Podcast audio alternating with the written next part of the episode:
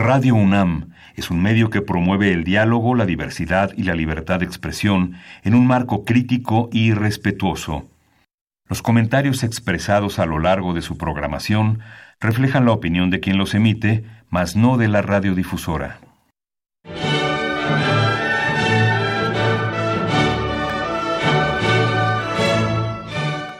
Diálogo jurídico.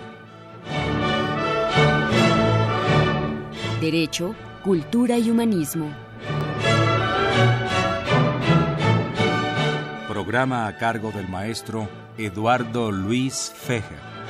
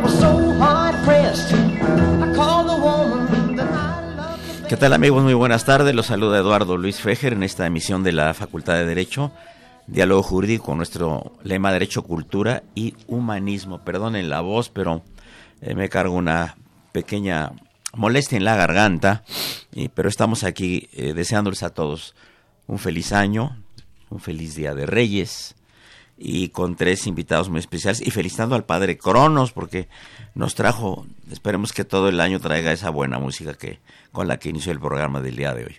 Está sintiendo respetuosamente y pensamos que sí va a cumplir su palabra. Muy bien, padre Cronos, don Francisco Trejo.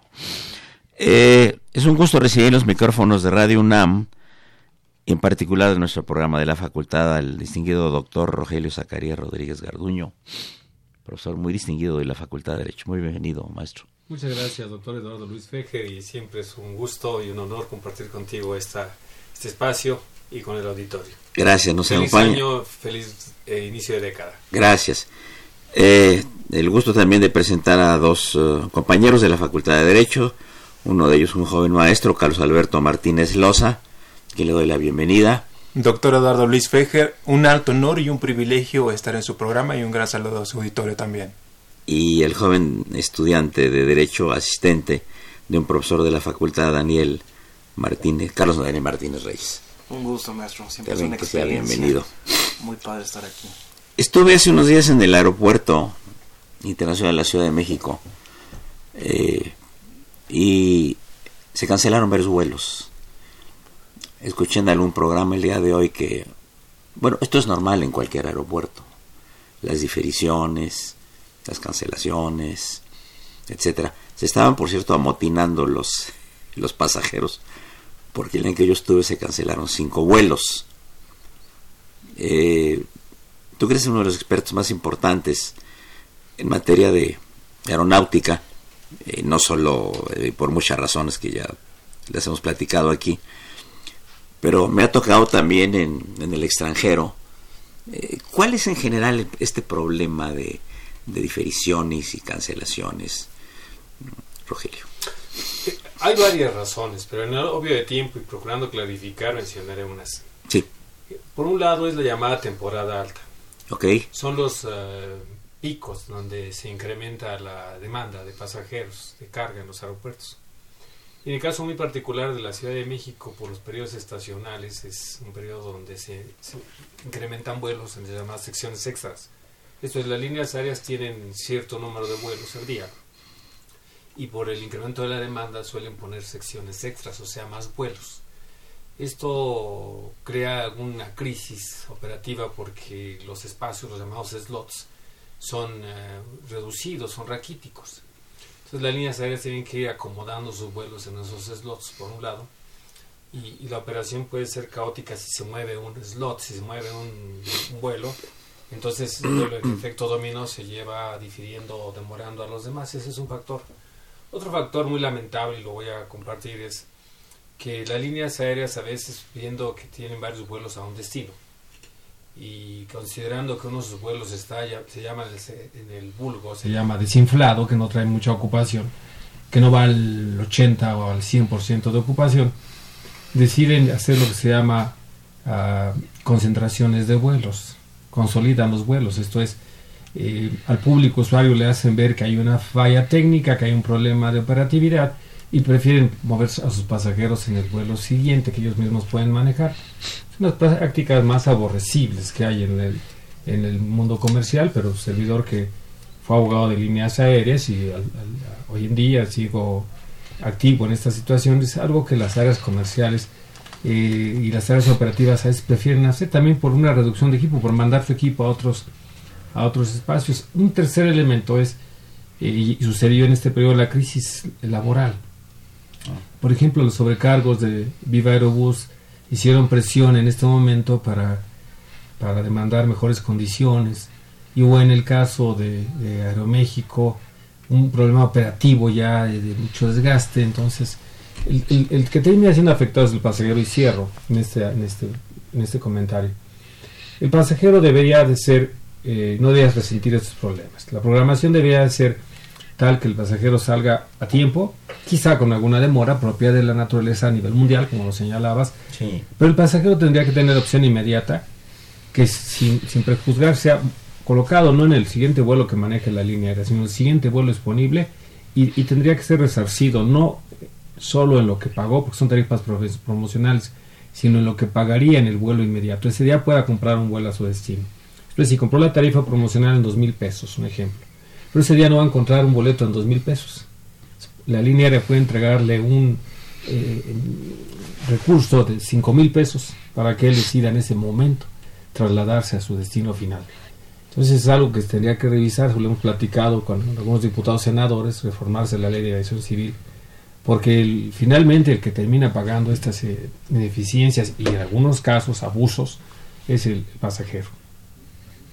En el caso particular nos citaron a las diez y media de la mañana y el avión salió a las 7 de la noche. Es eh, probablemente horas en el aeropuerto. Y es algo que tendría la Secretaría de Comunicación y Transportes que investigar.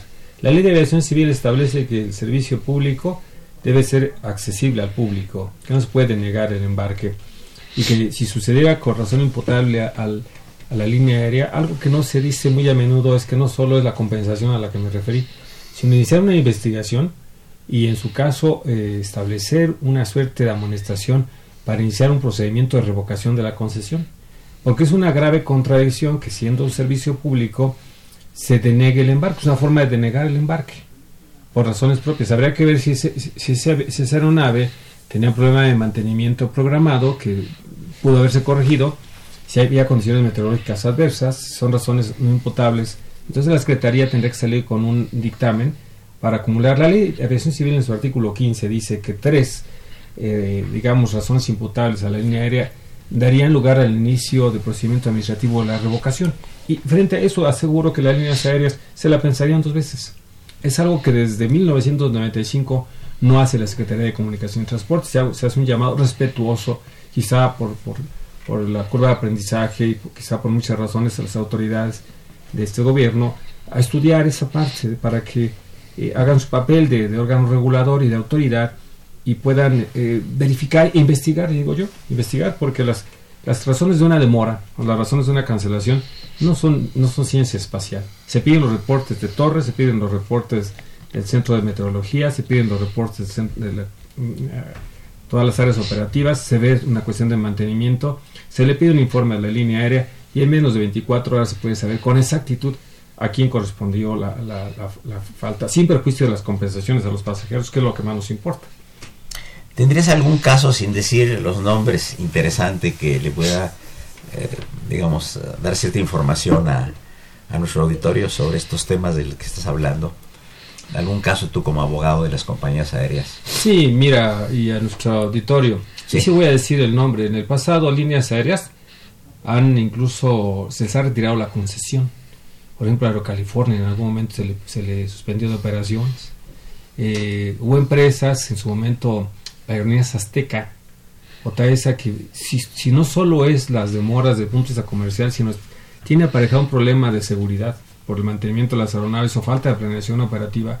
El antecedente de ya los años 90, inicios de este siglo, es que la SCT eh, ha utilizado este recurso que le da la ley para incluso poner en tierra una línea aérea.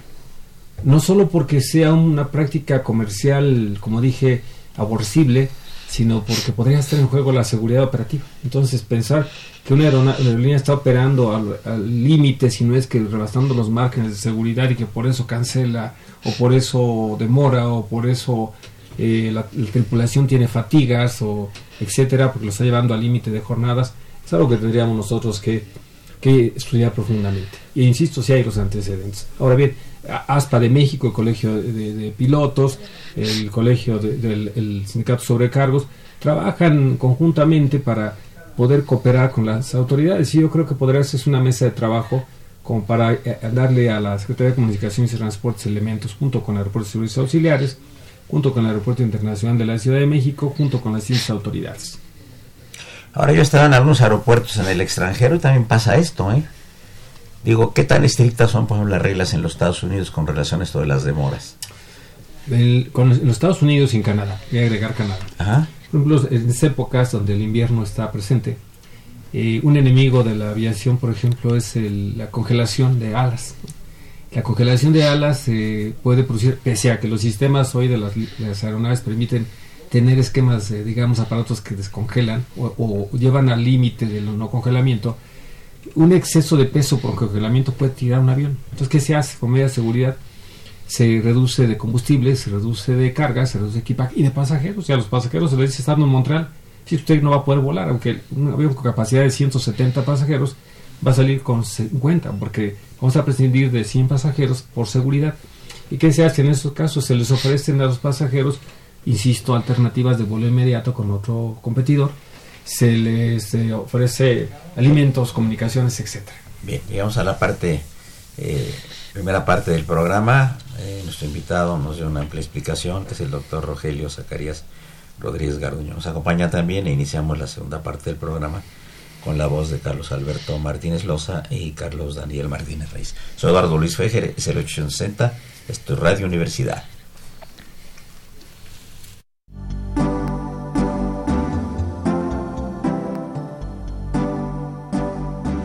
Está usted escuchando Diálogo Jurídico, Derecho, Cultura y Humanismo.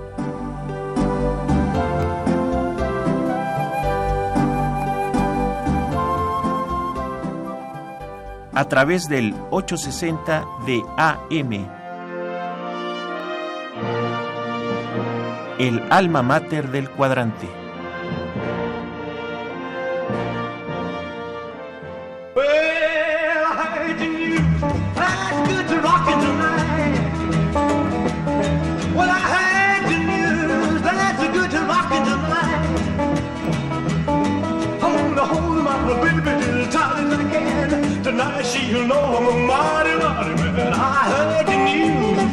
Good rockin' tonight. I say, oh, meet me in a hurry behind the bar. Don't you be afraid, I'll do you no harm. I want you to bring along my rocking shoes, cause tonight I'm going to rock away on the blues. I heard the news. There's good rockin' tonight.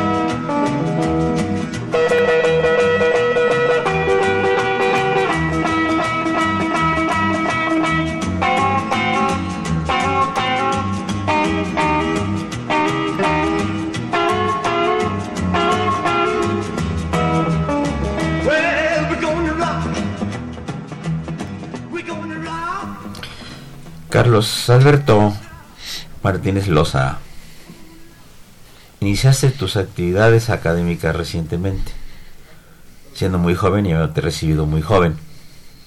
¿Cómo has sentido a tus alumnos en la Facultad de Derecho a quien le está dando la clase de argumentación jurídica? Eh, bueno, primero quiero decir que imparto la materia de argumentación jurídica en el sistema de universidad abierta, que se imparte los toca a sábado en la Facultad de Derecho, un sistema adyacente al sistema escolarizado, el sistema tradicional, donde pues en el sistema escolarizado vamos a encontrar a todos aquellos alumnos que van saliendo de la prepa, de la prepa directamente a la licenciatura. Eh, en el sistema de universidad abierta, pues es algo muy eh, interesante porque vamos a encontrar ahí a personas eh, que ya tienen una familia, incluso tienen una licenciatura ya, personas que ya tienen mucha experiencia profesional y vamos a encontrar todo ese perfil, lo cual enriquece bastante la clase porque podemos tener un, un, un especialista, por ejemplo, en, este, en las cuestiones este, aeronáutica, podemos tener un odontólogo, podemos tener un médico, podemos tener un contador, podemos tener un militar, podemos tener un policía. Entre los alumnos. Entre los alumnos, por supuesto. Eh, y resulta eh, muchas veces para el profesor hasta conmovedor ver el esfuerzo que hacen los alumnos para poder acudir a una clase los sábados. En el semestre pasado tuve un alumno, una persona ya, una persona ya mayor, pues que prácticamente toda su vida se ha desarrollado trabajando eh, como trabajador de, limpieza en una, en, un, eh, en una escuela preescolar y él me comentaba personalmente al final de una clase se me acercó, es que maestro a mí prácticamente toda mi vida me han dicho que yo no puedo, que yo no sé, prácticamente considerándolo como, como un ignorante, ¿no? Pero yo quise demostrarles que efectivamente puedo y por eso yo quise ingresar a la licenciatura, lo intenté, lo pasé y ahora aquí estoy en la facultad. Y eso la verdad que también es un gran incentivo para uno como profesor y que en cierto sentido pues también nos enriquece hablando humanísticamente, ¿no? Carlos Daniel, y tú como asistente de Historia del Derecho Mexicano, ¿qué, has notado en estos dos, tres años que nos has acompañado con relación? Porque tú eres muy joven, también estás estudiando y vas a entrar al sexto semestre, pero ¿cómo te ven los compañeros a ti, siendo tan joven, dando eventualmente la clase?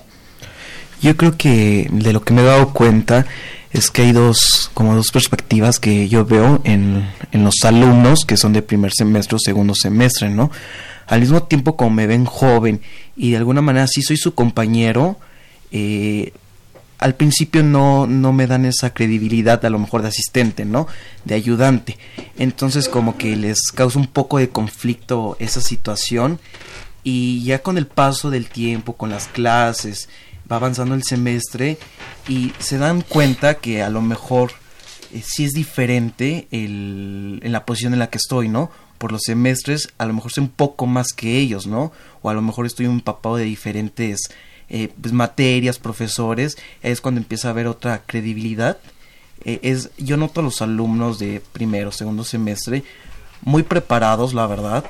Los noto con muy buen nivel eh, y la verdad, a pesar que a veces son recursadores, tienen muy buen nivel y creo que por eso se caracteriza la facultad de derecho, ¿no? que tenemos muy buen eh, alumno y también muy una planilla de docentes muy preparados. Este, Rogelio, ¿tú cómo has visto? ¿Cuántos años tienes dar clase tú en la facultad, Rogelio? 25 años aproximadamente, eh, ininterrumpidos y 40, y tantos años en la universidad.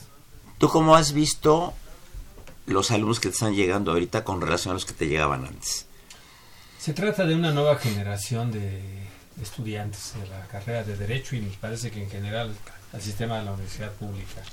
Son alumnos mm, de mayor eh, nivel de información, sin lugar a dudas. Eso es. Pero son, por otro lado, alumnos de un poco esfuerzo y a veces aparente apatía. Existe los contrastes, son hoy, hoy no hay ignorantes prácticamente, es más, hay alumnos que entran y abren el teléfono celular y están contrastando a veces lo que el maestro está señalando. Y esto yo, nunca me he opuesto a tal, porque además es corroborar que lo que ahí estamos informando, que lo que estamos discutiendo, tiene asideros, porque bueno, Internet eh, tiene mucha información, pero cuando menos coincide en algunos puntos. Pero algo que, que llama también la atención es esto, esta, aparente falta de interés en esta emoción, Eduardo, que mis colegas maestros jóvenes, eh, esta emoción, esta eh, idea de una universidad más masificada, con mayor grado de, de posibilidad de acceso, y ante la falta aparente de, esfuerzo del alumno que entró en condiciones tales que, que prácticamente hace unos 30, 40, 50 años quien entraba era un privilegiado, intelectualmente hablando, eh, desde el punto de vista del esfuerzo. Hoy hay una masificación y parece que no se valora por algunos. Entonces, hay un contraste. Algunos mantienen esta emoción, este nivel de interés, esta, este impulso y otros pareciera que no. Eh, pero lo que sí es la información eh, que tienen a la mano y algo que deberíamos revertir y vamos, en ello deberíamos trabajar todos los días es esta falta de motivación a ejercitar el cerebro, a eh, el lápiz, a escribir, a tener una buena ortografía, a tener una buena operación, pese a que la carrera de Derecho, ejercicios aritméticos, ejercicios de lógica, ejercicios de, de la dialéctica y, ¿por qué no?, desde el punto de vista también del manejo discursivo del nuevo estudiante. Entonces tú piensas que este siglo XXI es el signo de la información, pero no necesariamente el signo de la cultura. un contrasentido, hay mucha información y como está en un reservorio en esas redes, como ahí la tenemos, pues hay la idea de que cualquier momento la puedo obtener y se va difiriendo, se va postergando el uso de la información que está ahí reservada y entonces pese a que se sabe que se puede tener y en cualquier momento eh, acudir a ella e incluso contrastarla, se hace pocas veces. Por eso yo no limito el ejercicio de que saquen la... Y veo por lo que dicen mis colegas que tampoco ninguno en esta mesa limita el, el que saquen a corroborar sus datos, esto, porque vale más que los corroboren, les genere inquietud, a veces, ¿por qué no incluso confrontación respetuosa, que es lo que Claro. siempre tiene que haber?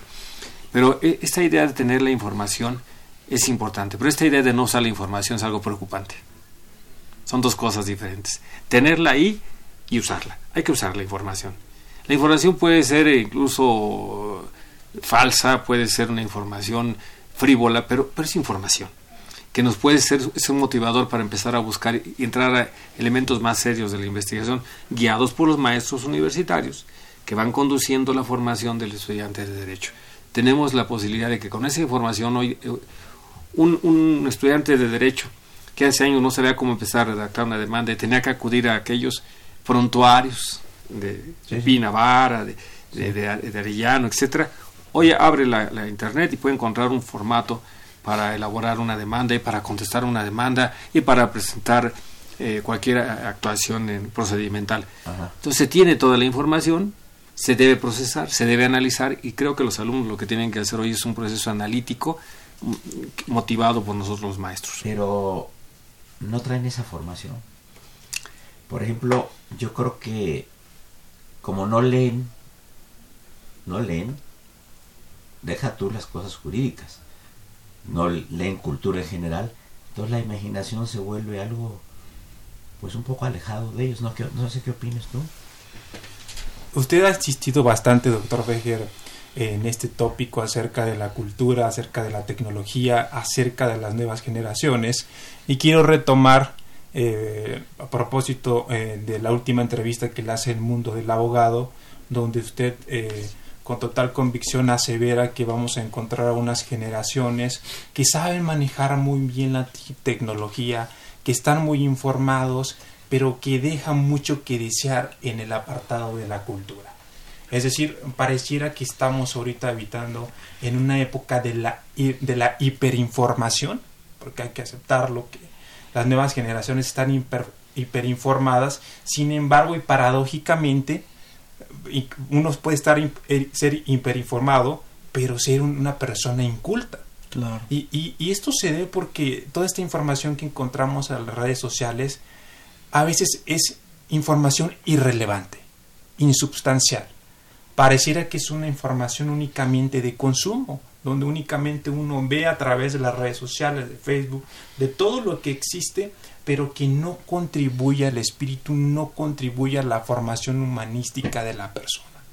Eso yo creo que es una de las grandes paradojas. Alguien puede ser inculto en la era de la, de la, de la hiper- Información. hiperinformación. Carlos. Sí, yo creo que sí, eh, coincido contigo, Carlos Alberto, porque creo que ahorita cualquier persona puede ingresar a Internet y puede modificar la información que encontremos en ciertas, ciertas fuentes, ¿no?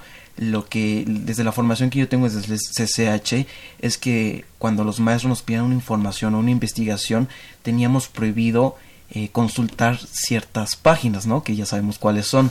¿Por qué? Porque cualquier persona tiene acceso a poder modificarla, ¿no? Y qué pasa que cuando nos metemos a buscar cualquier información, la primera que nos aparece son las más comunes, ¿no?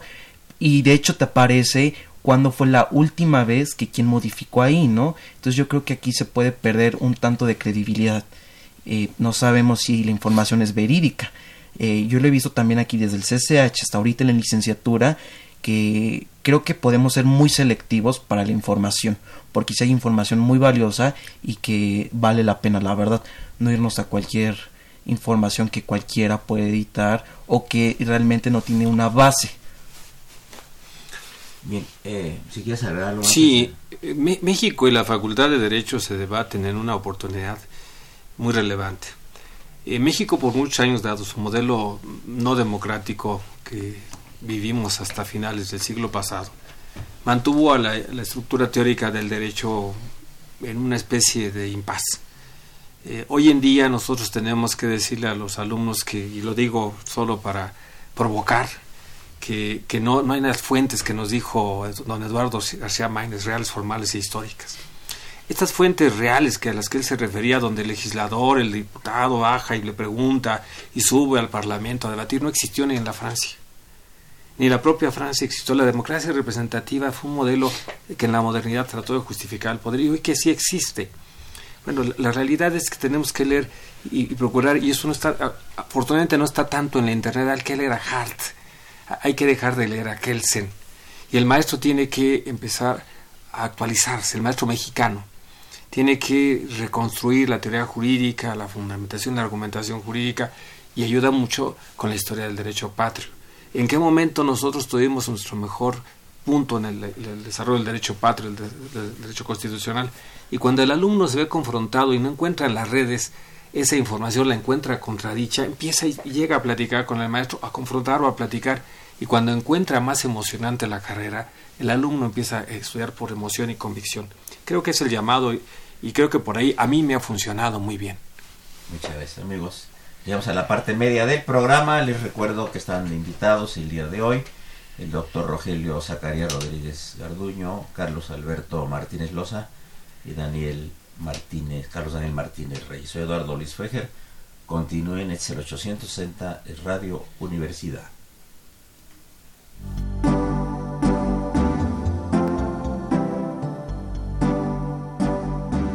Está usted escuchando Diálogo Jurídico, Derecho, Cultura y Humanismo.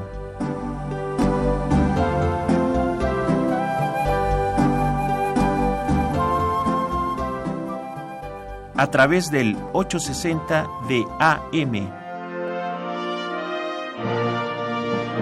el alma mater del cuadrante.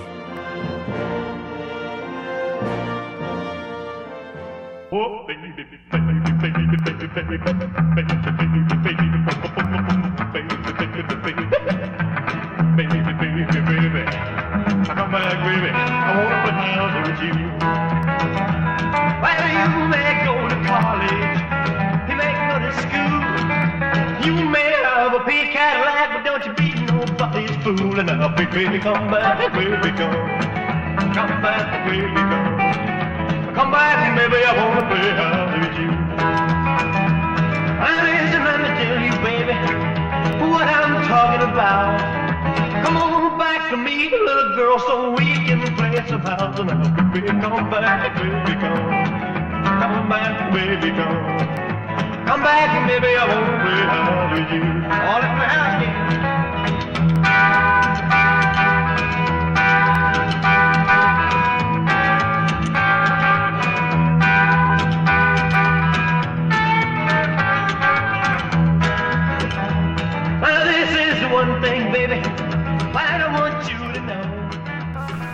Amigos, estamos debatiendo aquí cordialmente con el doctor Rogelio Zacarías Rodríguez Garduño, con Carlos Alberto Martínez Loza y Carlos Daniel Martínez Reyes sobre el tema de la pasión, el hecho de despertar la pasión por el estudio del derecho. En nuestra materia, Historia del Derecho Mexicano, sí tratamos de analizar muchos acontecimientos de carácter histórico jurídico, buscar al personaje en su justa dimensión, que es muy difícil, porque ustedes comprenderán, amigos del auditorio, que la historia de nuestro país, como la historia del mundo, es una historia a base de mitologías. Ni todos los que son héroes lo fueron, ni todos los que no fueron lo son. No sé qué opines, Rogelio. Absolutamente de acuerdo. Me parece que la materia que impartes y además el- la forma en que la has hecho en nuestra universidad, la emoción que has despertado, la idea de los alumnos es muy interesante, pero cierta vez así. Por ejemplo, y creo que no sin el afán, quizá coincidamos, nunca hemos platicado de esto, lo hago al aire, eh, personajes, por ejemplo, como Agustín de Iturbide, dentro del naciente constitucionalismo mexicano. ¿no? Un personaje que, querramos o no, nos dio la independencia, junto con Francisco Javier Mina y Vicente Guerrero. Más por una cuestión simbólica el caso de don Vicente Guerrero, muy respetuosamente lo digo. Pero nacimos como una república en 1821, perdón, como una nación independiente. Y nacimos como una monarquía. Y queremos mucho borrar de nuestro pasado. Se habla del primer imperio y se descalifica sin saber que nuestro primer documento constitucional fueron las bases provisionales del imperio de 1822 y que fue una constitución, la primera constitución mexicana mucho mejor que la constitución federal de 24 que nos trajo grandes problemas. Entonces, esto que tú señales, colocar a don Agustín de Iturbide, tampoco es una apología a ultranza, pero colocarlo en su justa dimensión como uno de los padres fundadores del Estado mexicano.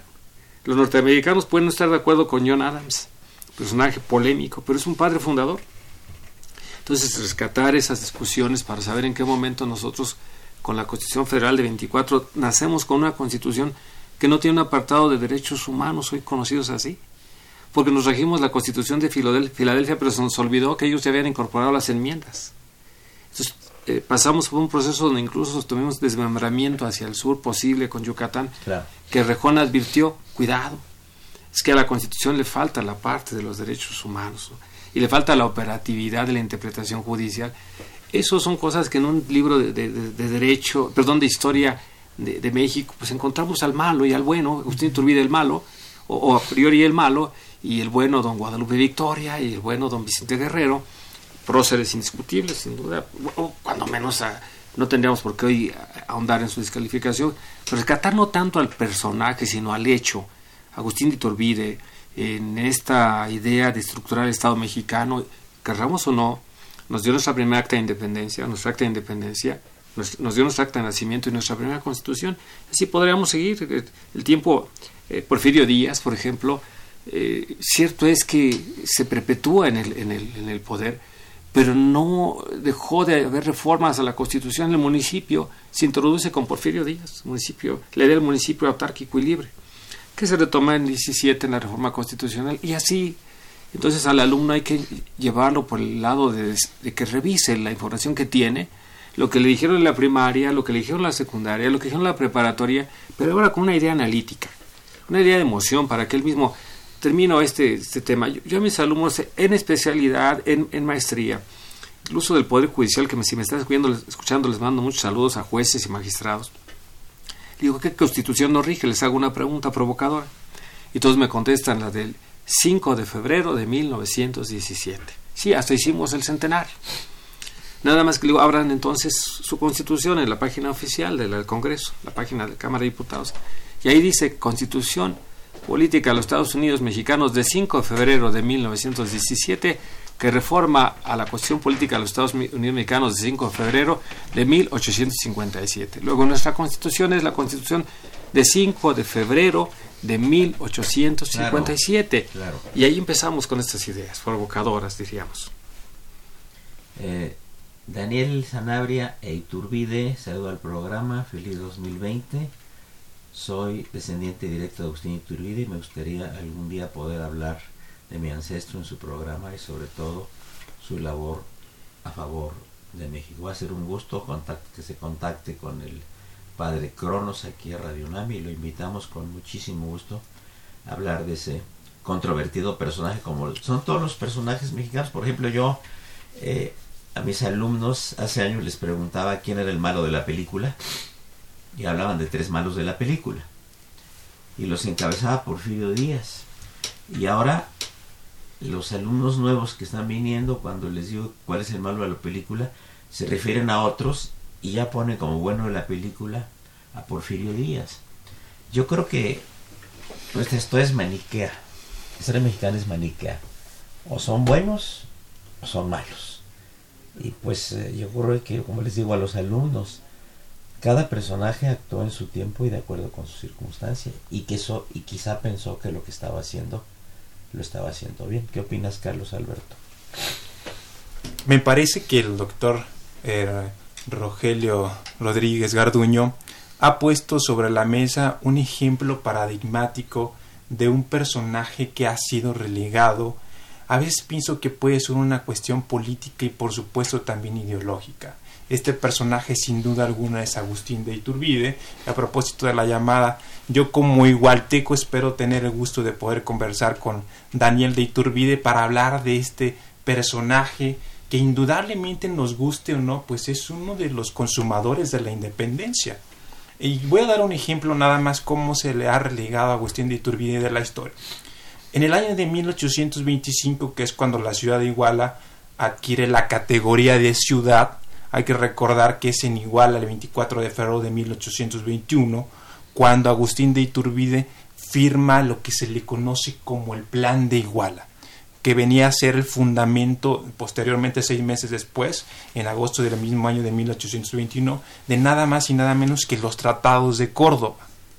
Por este simple hecho y aunado a eso también eh, la confección de la bandera, de la primera bandera que es considerada la primera bandera del México independiente, la bandera de las tres garantías, también el artífice fue Agustín de Iturbide.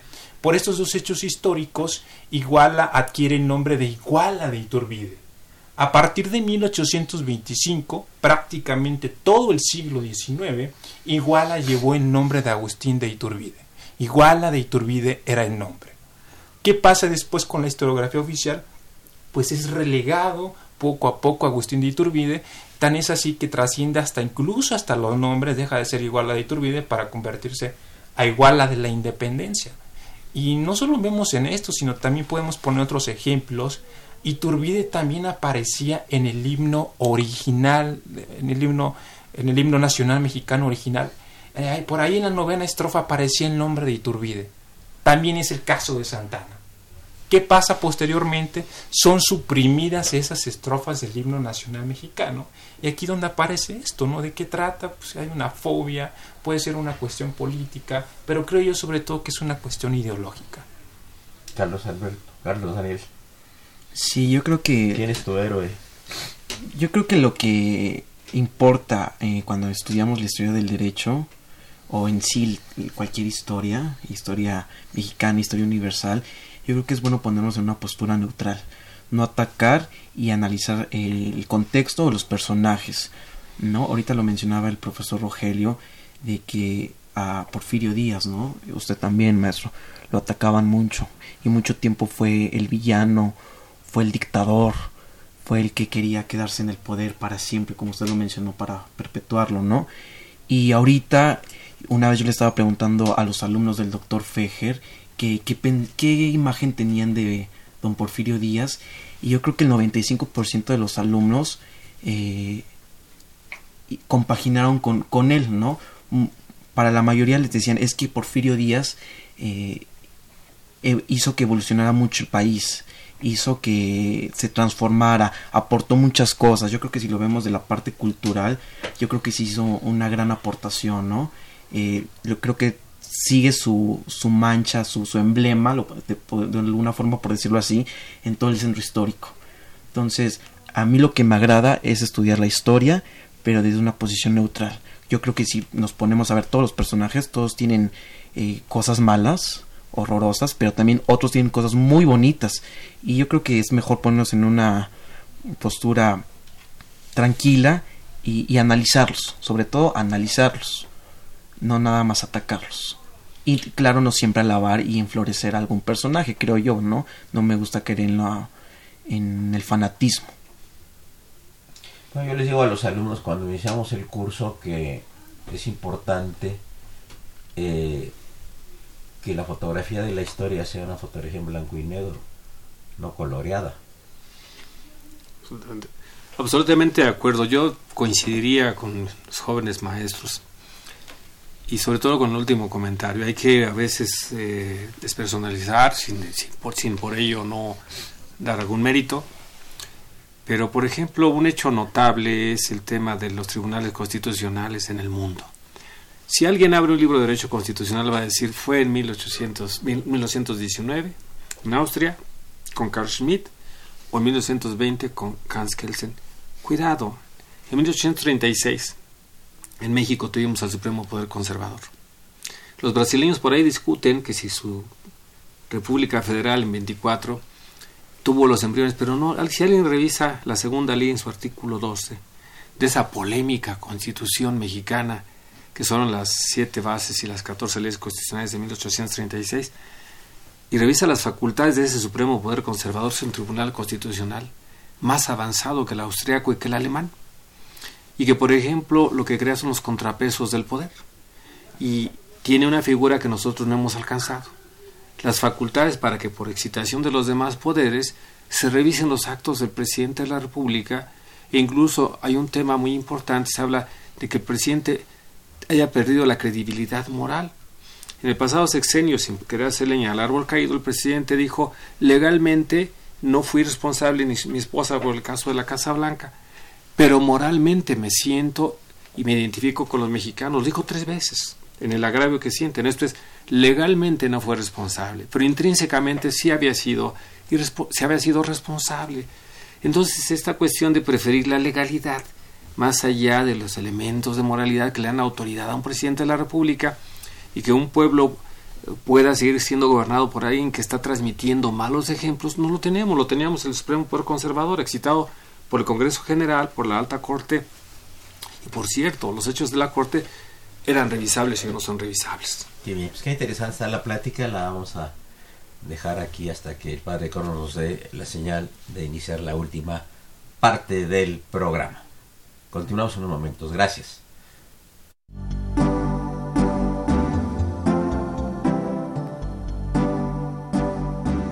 Está usted escuchando Diálogo Jurídico Derecho, Cultura y Humanismo.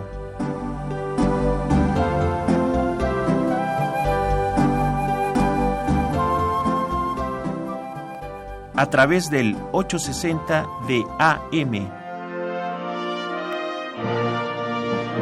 El alma mater del cuadrante.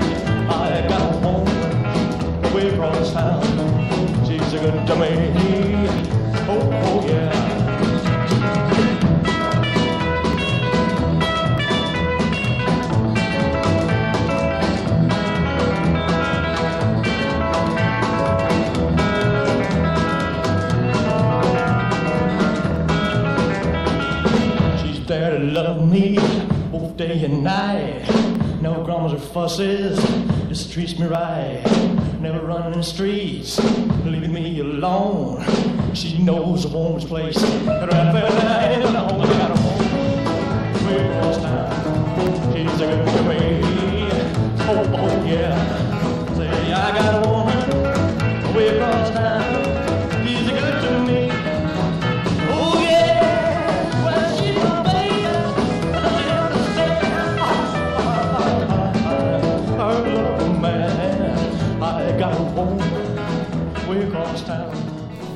Amigos, llegamos a prácticamente la última parte del programa. Yo quisiera llegar a algunas conclusiones.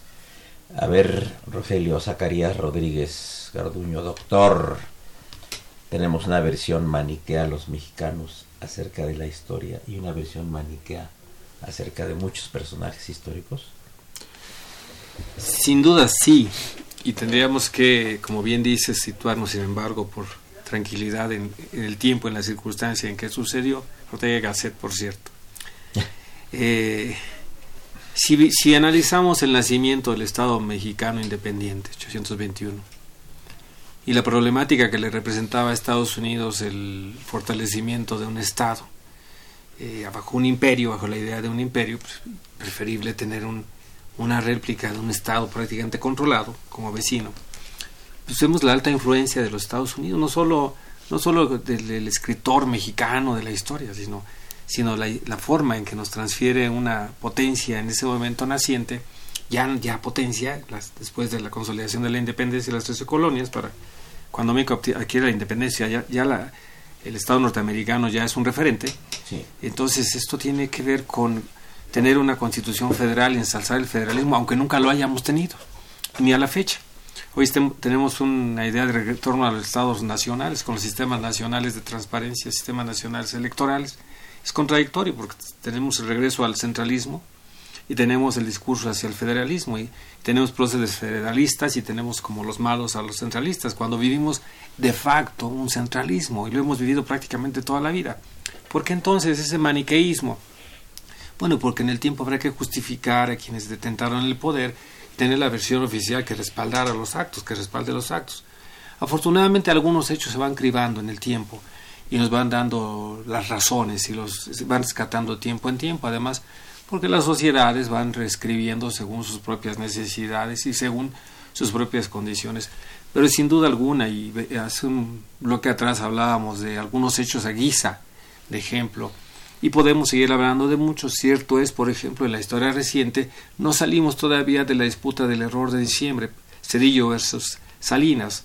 El tiempo colocará las cosas, pero sin duda hay maniqueísmo, porque, porque el error de diciembre fue una antes después en la economía nacional, de lo que podría parecer el despunte hacia el desarrollo se convirtió en un trastorno que no alcanzamos a superar hasta nuestros días. Entonces hay que seguir teniendo como malo a Carlos Salinas de Gortari. No estoy haciendo ninguna apología, sin duda, de este personaje tan polémico, pero es una manera de ver a tiempo reciente cómo conviene, para justificar lo no hecho, decir que hay un malo, y probablemente lo sea, pero no es ni todo lo malo, ni los demás son todo lo no responsables dentro de su función pública, su función política. Entonces tenemos ya en momento una historia eh, corta, pero una historia mani manipulada. Es el ejemplo de cómo así en el pasado ha sucedido, y tenemos a Carranza rescatado, Carranza que nos da una constitución reformada, la del 57, pero la pone el 5 de febrero, para que se parezca a la del 5 de febrero.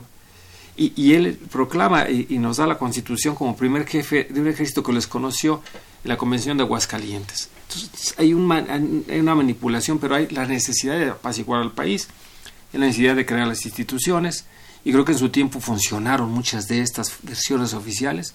Creo que convino tener como próceres a los, los digamos, héroes de la revolución. Creo que hoy en día hay que revisar a cada uno de ellos con mayor cuidado, no tanto personalmente, y en eso coincido, eh, sino más bien en los hechos que realizaron o que nos han aportado. Eh, yo en pláticas que tuve con Rosario Castellanos, me decía una cosa muy interesante. Decía, el pueblo de México tiene una concepción circular de la historia y otros pueblos tienen un concepto lineal de la historia. En otros pueblos van de frente, recuerdan los hechos, pero siguen de frente.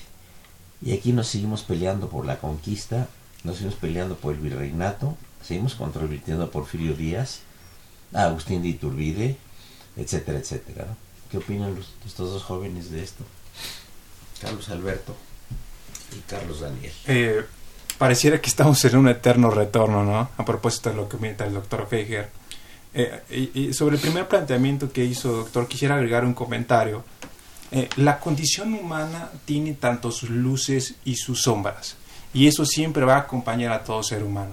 De ahí que todo personaje histórico va a tener sus aciertos y va a tener sus errores. Eso es indubitable, ¿no? Eh, y est- estaba recordando ahorita a propósito de la, de la intervención del doctor Rogelio Rodríguez a uno de los grandes escritores que ha dado el estado de Guanajuato, Jorge Ibargüengoitia, que a propósito muerto trágicamente en un accidente aéreo. Sí, claro. Eh, él escribió de una manera satírica, y con un gran humor, con un fino ironismo, acerca de la manera como se enseña la historia en nuestro país. Y cuando él toca el tema de los héroes, él hace la crítica de que pareciera que los héroes patrios eh, son entes monolíticos que no cambian, siempre utilizan el mismo pañuelo, siempre utilizan el mismo bigote, la misma barba y se la pasan diciendo la misma frase. El respeto al derecho ajeno es la paz. Así es como se enseña, pareciera, eh, la historia eh, de México en las escuelas de nuestro país, lamentablemente. Y se van creando estereotipos de los personajes. Eh, Díaz era un dictador, por ejemplo, ¿no? Podemos pensar en, en- en Díaz. Agustín de Iturbide, un traidor, por algunos lo podrán ver. Entonces, sí es algo complejo analizar la historia. Yo creo que lo mejor que hay que hacer es colocarse en un punto medio y te retomo la, la- esta imagen que a usted le, le- le gusta citar mucho, tomar una fotografía en blanco y negro y ver con esos ojos a la historia desde un punto de vista neutral. Yo sé que es muy complicado, todos tenemos una carga ideológica, tenemos nuestras Emocional. convicciones, emocional, por supuesto. Despectiva. Las experiencias de vida, sin, sin lugar, sin lugar a dudas, también cuentan ¿no? lo que hemos pasado, pero yo creo que sí podemos analizarlo de una manera objetiva y eso es lo deseable. Sí, yo creo que eso que le comentó profesor esta Rosario Castellano sobre la historia circular y, li- y lineal, yo creo que México siempre tiende a, a hacer su historia muy circular, ¿no? Siempre tiende a estar mirando hacia el pasado, pero de una forma de... mm, Yo creo que está bien eh, tener como referencia el pasado, ¿no? Y como cimientos el pasado, pero no siempre estarnos peleando de que es que por qué nos vinieron a conquistar, ¿no? O por qué no nos piden una disculpa a los españoles, ¿no? Creo que ahí es donde en vez de seguir adelante estamos retrocediendo, ¿no? Creo que tengo entendido que los países como Europa y, y todos estos con estos países que están eh, son más lineales, no regresan tanto a su historia, o no sé, aquí creen que puedan encontrar una eh, controversia de que como México es muy rico en historia, si nos regresamos desde eh, los prehispánicos, a lo mejor el tener tanta información y todo nos hace estarnos debatiendo y siempre preguntarnos el qué hubiera pasado si no hubieran desaparecido todas las civilizaciones o qué hubiera pasado si los españoles, ¿no? Entonces creo que es una gran característica esto de que México sigue teniendo una historia lineal y desde mi punto creo que seguirá así, la verdad. Creo que tiene pro y contras, la verdad. Amigos, llegamos a la parte final del programa. Muchas gracias, doctor Rogelio Zacarías Rodríguez Garduño, por tu presencia y gratos comentarios. Un gusto y un programa del que he disfrutado mucho en compañía tuya, do- doctor Eduardo Luis Fejer, y de los queridos maestros. Muchas gracias. Muchas gracias también a Carlos Alberto Martínez Loza. Doctor Eduardo Luis Fejer, un alto honor y privilegio estar en su programa. Gracias. Y Carlos Daniel Martínez Reyes. Muchas gracias. Gracias por eh, tener esta grata experiencia otra vez en Radio UNAM. Una operación de don Gerardo Zurrosa, a quien le deseamos un feliz año también. Muchas gracias. La imagen siempre grata del padre Carlos Francisco Trejo, que hoy vino rockero, enloquecidamente rockero. Y asistente de producción Raúl Romero y Escutia, niño héroe de la radio. Soy Eduardo Luis Fejer. Continúa el 860. Esto es Radio UNAM. Oh,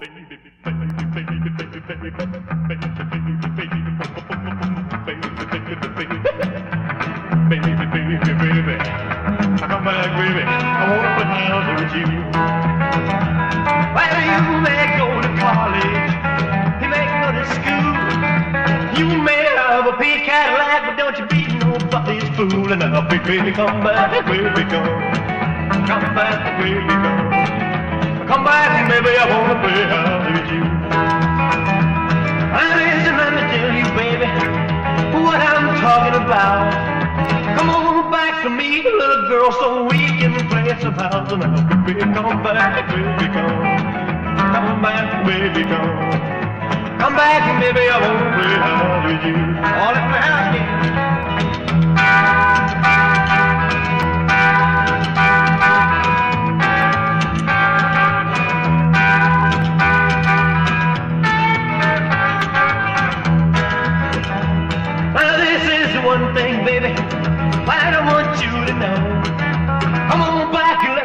Little house so we can act like we did before. But come back, baby, come. Come back, baby, come. Come back, baby, I wanna play with you. Hey.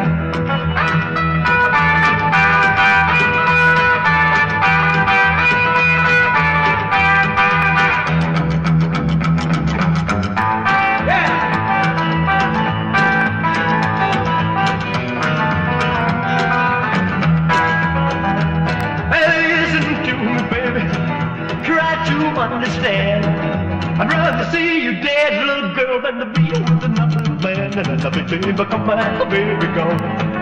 Come back, baby, come. Come back, baby, I won't play out with you. Oh, baby, baby, baby, baby, baby, baby, baby, baby, boom, boom, boom, boom, boom, boom, baby, baby, baby, baby, baby, baby.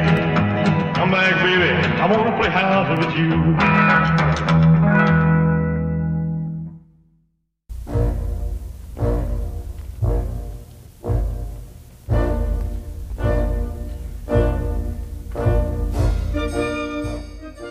Diálogo Jurídico fue una coproducción de Radio UNAM y la Facultad de Derecho.